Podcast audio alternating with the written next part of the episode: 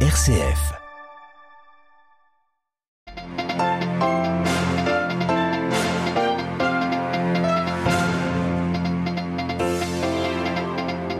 À la une en Turquie qui tourne sur les réseaux sociaux. Le candidat de l'opposition turque brise un tabou en se déclarant membre de la minorité Alevi et ce à trois semaines de la présidentielle.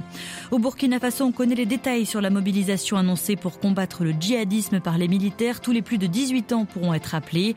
Dans ce journal, nous évoquerons aussi cette bousculade dramatique au Yémen, 85 morts dans une opération caritative avant la fin du ramadan.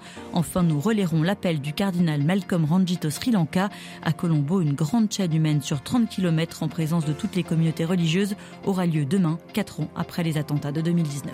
Radio Vatican, le journal, Marie Duhamel. Bonsoir à tous. À un peu plus de trois semaines des élections législatives et présidentielles en Turquie, le principal rival du président sortant publie sur Twitter une vidéo et des images visionnées plus de 10 millions de fois en seulement quelques heures. C'est dire leur importance. Kemal Kılıçdaroğlu, le chef de l'alliance d'opposition, celui qui tentera de détrôner Recep Tayyip Erdogan, y revendique son appartenance à une minorité religieuse, les Alevis, prenant là le contre-pied du discours de la de, polarisation pardon, porté par le pouvoir à Istanbul à Nandlower. Cette vidéo, Kemal Kılıçdaroğlu l'adresse aux jeunes qui votent pour la première fois et il leur dit d'emblée ce que des millions de Turcs confient rarement de manière publique. Je suis Alevi, un musulman sincère élevé dans la croyance de la vérité divine de Mohamed et d'Ali. Les Alevis ne sont pas sunnites comme la majorité de la population en Turquie. Ils partagent une culture et un système de croyance dont certains aspects sont proches du chiisme, quand d'autres semblent sans lien avec l'islam. Persécutés pendant des siècles, ils souffrent aujourd'hui encore d'un manque de reconnaissance car l'État considère leur croyance comme un folklore. En revendiquant cet héritage, ce qui est inédit pour un candidat à la présidentielle, Kemal Kılıçdaroğlu ne parle pas tant aux Alevis, dont la plupart ne votent pas pour Tayyip Erdogan, il fait le pari qu'une majorité des Turcs, notamment des jeunes, ont dépassé les divisions identitaires, aspirent à l'apaisement et se détournent d'un pouvoir qui attise ces divisions. Cher ami jeune, n'oublie pas, avec ta voix tu sortiras ce pays des disputes de croyances qui font tant de mal, du marécage qui est devenu le Moyen-Orient. Nous ne parlerons plus de nos identités, nous parlerons de nos réussites. Nous ne parlerons plus de nos divisions, de nos différences, mais de nos points communs et de nos rêves communs. Au scrutin du 14 mai, 10% des électeurs voteront pour la première fois. À Istanbul, un joueur pour du Vatican. Sixième jour des combats au Soudan, les explosions et tirs ont continué à déchirer Khartoum, la capitale. Aujourd'hui, les troupes des généraux ennemis s'affrontent également au Darfour dans l'ouest du pays. Aujourd'hui, les patrons de l'ONU, de l'Union africaine, de la Ligue arabe et d'autres organisations régionales devraient réclamer d'une même voix un cessez-le-feu au moins pour la fin du ramadan, ce qu'a déjà exclu de faire le chef de l'armée au micro d'Al-Zajira. Selon le HCR, entre 10 000 et 20 000 personnes ont fui les combats pour trouver refuge au Tchad voisin. Et à la veille du ramadan, une opération caritative qui a viré au cauchemar. La nuit dernière, au Yémen, des dizaines de personnes se sont précipitées dans une école de Sanaa, la capitale, pour obtenir une aide, l'équivalent de 8 dollars. Dans la bousculade, 85 personnes ont été tuées.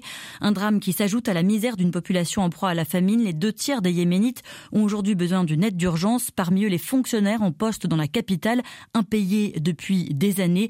Et c'est un des points sur lesquels insisteront les outils lors des prochaines négociations avec le gouvernement en exil et les Saoudiens. C'est ce que nous explique Franck Mermier, anthropologue, chercheur au CNRS. Les Roussis notamment revendiquent le paiement des salaires des fonctionnaires qui travaillent dans les territoires sous leur contrôle, qui ne sont pas payés. Et donc euh, là, ce serait très important pour pouvoir en fait assurer un revenu à des dizaines de milliers de fonctionnaires qui font vivre beaucoup de familles euh, yéménites et qui sont dans la pauvreté absolue. Il y a aussi euh, la levée du blocus du port d'Aïda et de Sanaa qui permettrait aux Roussis en fait de reprendre des relations commerciales plus aisées avec euh, l'ensemble de la région. Et puis de l'autre partie, il faudrait que le siège militaire de Taïs, c'est une grande ville du sud-ouest du pays qui est en fait euh, encerclée par les Roussis, ce, siège soit levé pour que euh, la population de Taïs puisse circuler et euh, être reliée euh, à, l'ensemble du Yémen, alors qu'aujourd'hui elle est isolée et encerclée. Euh, et donc il y a de nombreux points en suspension, et puis fondamentalement aussi, ce qui est en suspens jusqu'à aujourd'hui, c'est la formule politique qui devra être décidé pour que la population euh, s'éloigne du spectre de la guerre, parce que ça fait quand même déjà huit ans euh, que la population euh, yéménite souffre et n'a finalement pas beaucoup de voix au chapitre dans ce conflit. Franck Mermier, chercheur au CNRS. Mobilisation générale au Burkina Faso hier soir. Le président de la transition, le capitaine Ibrahim Traoré, a signé un décret d'une durée d'un an permettant, si besoin, la réquisition des jeunes de 18 ans et plus pour lutter contre les djihadistes. La junte décide ainsi d'impliquer encore davantage la population dans cette guerre qu'elle avait pourtant promis de remporter lorsqu'elle a pris le pouvoir, Xavier Sartre. Oui, les militaires burkinabés se donnent des outils pour disposer, si besoin, des forces humaines pour combattre les djihadistes. Selon le décret, les populations peuvent également s'organiser pour défendre leur localité contre toute forme de menace.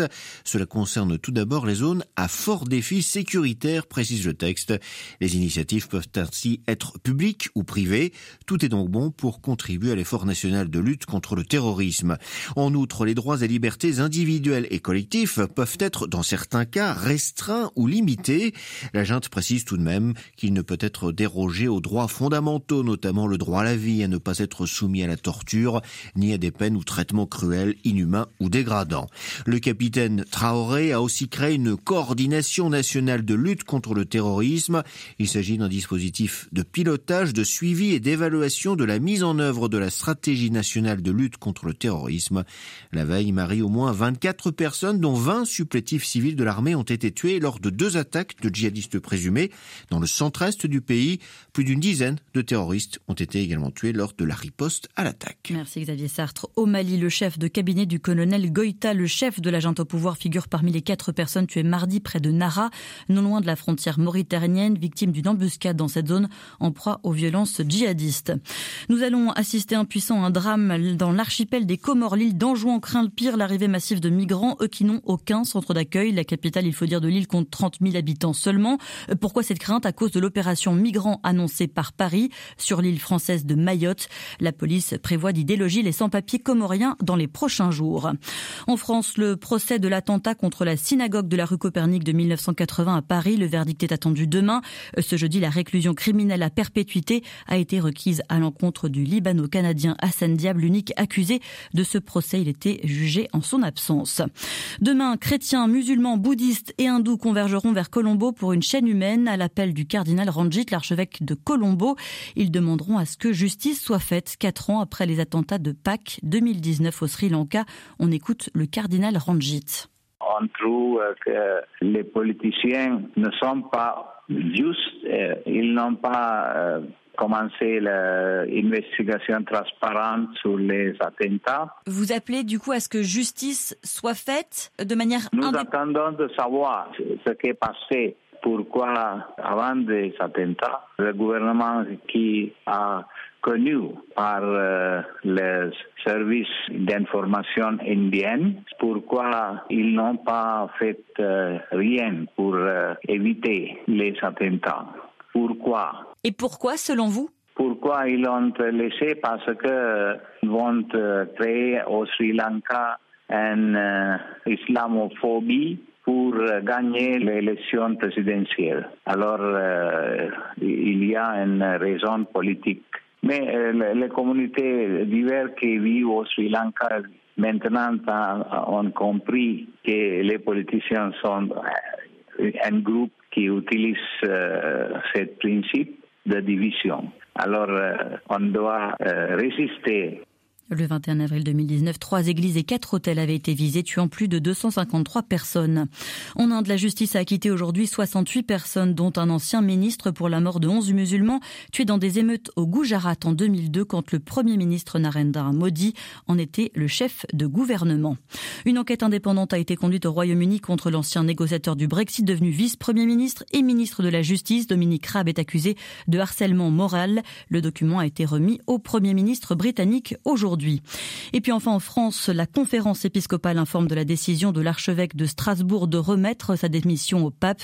Dans cette période éprouvante pour l'ensemble des catholiques d'Alsace, les évêques tiennent à assurer monseigneur Luc Ravel, mais aussi les prêtres et l'ensemble des fidèles de l'archidiocèse de Strasbourg, de leur prière, mais aussi de leur soutien fraternel.